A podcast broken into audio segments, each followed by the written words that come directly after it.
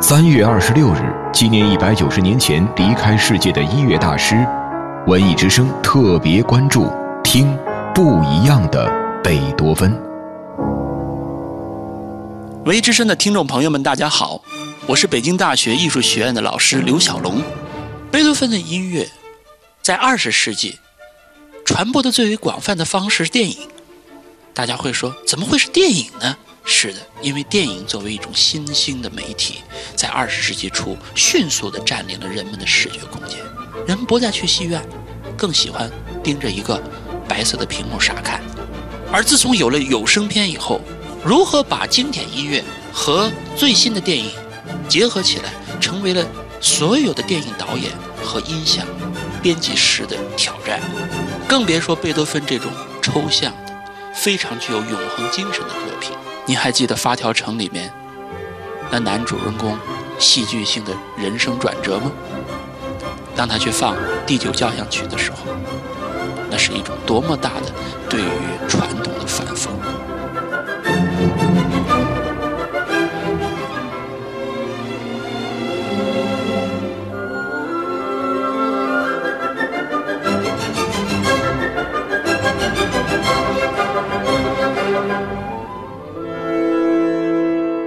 记得国王的演讲吗？国王的演讲中间，当那个国王去生生硬硬的、竭尽全力的去念好他的宣战书的时候，他的背景音乐就是第七交响曲的第二乐章小快板。在那里，我们真的觉得导演是天才，因为那个乐章本身就具有着一种苦难的行进的感觉，甚至有一种葬礼的感觉。但是在这部片子里头，我们会感觉到那是一个人勇于抗争个人的艰难和欠缺，同时是一个国家去战胜似乎看来不可战胜的魔王一般的一个对手的时候发出的吼声。从个体到社会，用一段音乐，仅是通过一段音乐，就把这样的一种内在的宣誓完全表现出来。所以。如何运用贝多芬的音乐在今天的影视节目或者影视的片子里，完全对于导演、对于音响编辑师，那是一种灵感性的挑战。贝多芬在哪？贝多芬的音乐可以被人们用各种方式来理解，就看你是不是能够用得起来了。下面就让我们来一起聆听一下第七交响曲里头的第二乐章吧。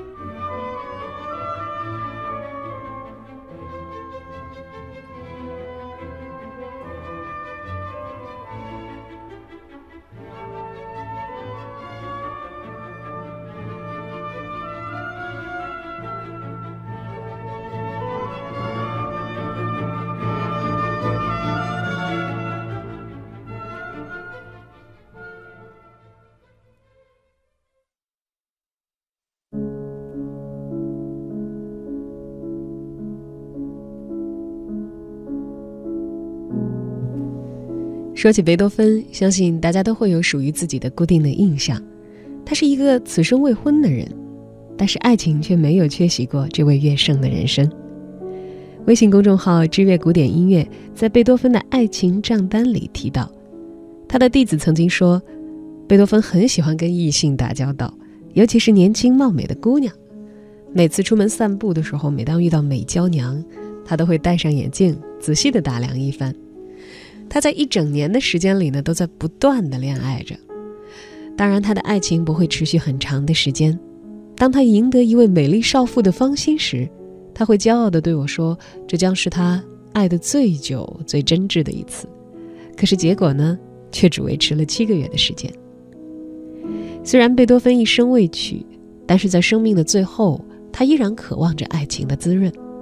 他曾经狂笑：“爱情。”对，只有爱情才能使我幸福。他也时常会祈祷，希望神可以让他遇到引导他、拯救他的女人，能够确实的属于他的爱人。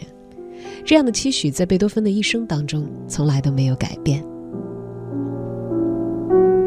但是贝多芬是一位外貌协会的资深的成员了。他在写给格莱森舒坦男爵夫人的信里这样说：“请为我找一位妻子。”如果发现了漂亮的姑娘，请立刻带我求婚。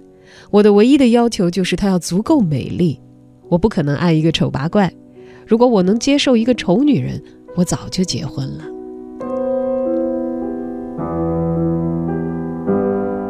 贝多芬的涉猎对象从来不以身份阶级来划分，只要对方是貌美如花、身姿风韵、性格开朗、温柔可亲的姑娘，他都会立刻的展开攻势。这样的习惯多年都没有改变，只是那个真正对的人，也就从来没有出现了。贝多芬十七岁的时候，母亲去世，当时他身在波恩的故乡。经过医生的引荐，他认识了布莱宁夫人，这是一位贵族的寡妇，膝下有一名千金，爱名艾雷奥诺拉·布莱宁。贝多芬非常顺利地成为了这位少女的音乐老师，当然也顺理成章的爱奥雷诺拉。这位少女也给了贝多芬青梅竹马的爱情，为他织毛衣、做披肩。贝多芬为此还曾经感动到热泪盈眶。在他公之于世的信件当中，有两份都是写给这位高贵的少女的。另外一位芳名。巴贝德可赫的女儿是贝多芬更为热恋的对象，这是他在波恩的时候经常光顾的一家咖啡店店主的女儿。当他离开故乡，还会时常对这位姑娘魂牵梦绕，也曾经写过两份情意缠绵的信给她。不过，这位姑娘呢，后来成了佩德布西伯爵的家庭教师，再之后呢，变成了伯爵夫人。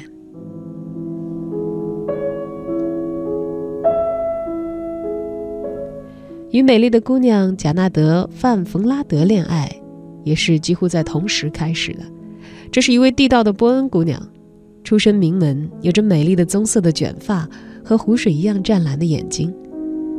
某一天，当贝多芬为这位姑娘伴奏的时候，她美丽的卷发扫过了乐谱，就是这个瞬间俘获了贝多芬的心。维盖勒医生曾经这样说：“说真是个可怜的男人啊。”总是为女人不经意的魅影，变成了一个无可救药的病人。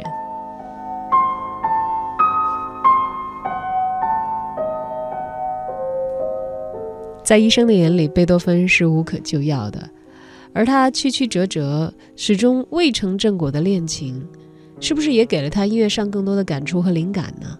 这个未曾得知了。不过他的故事好像的的确确是在告诫我们普通人。和多情的艺术家恋爱，似乎要寻求安全感，难度的确大了一点。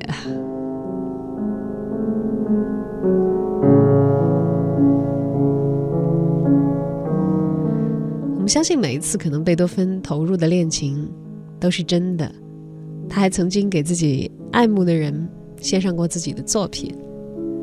而也许就像他的徒弟所说的那样，来得快，去得也快。哪怕爱得很深的时候，贝多芬总以为啊，就是这一个了。不。管怎样啊，你从他的一生看起来，似乎未成正果，但是爱情曾经光临过。不信，我们听一听，似乎也能够感觉得到。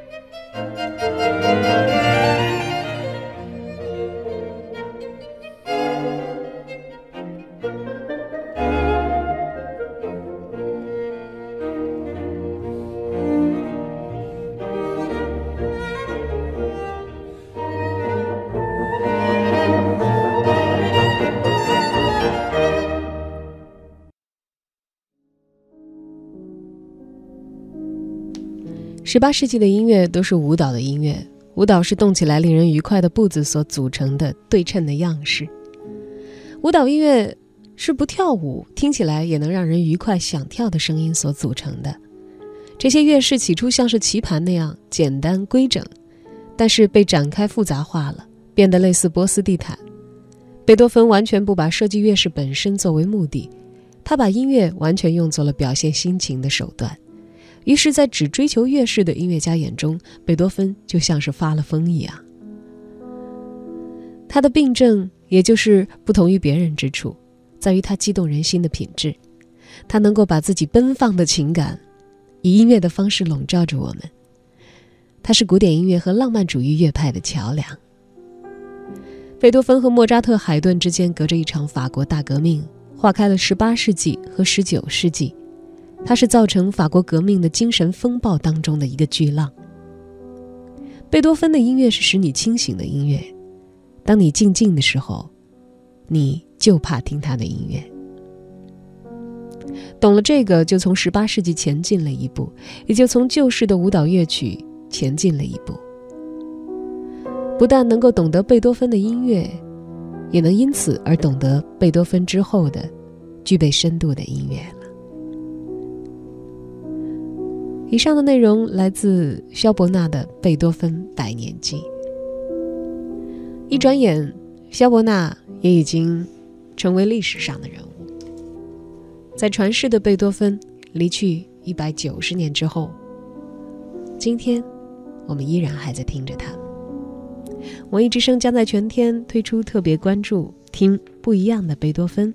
文艺大家谈之后，各个时段的节目还会带你了解乐圣更多不同的方方面面，以及他的人生八卦，一起再来最新与贝多芬的音乐。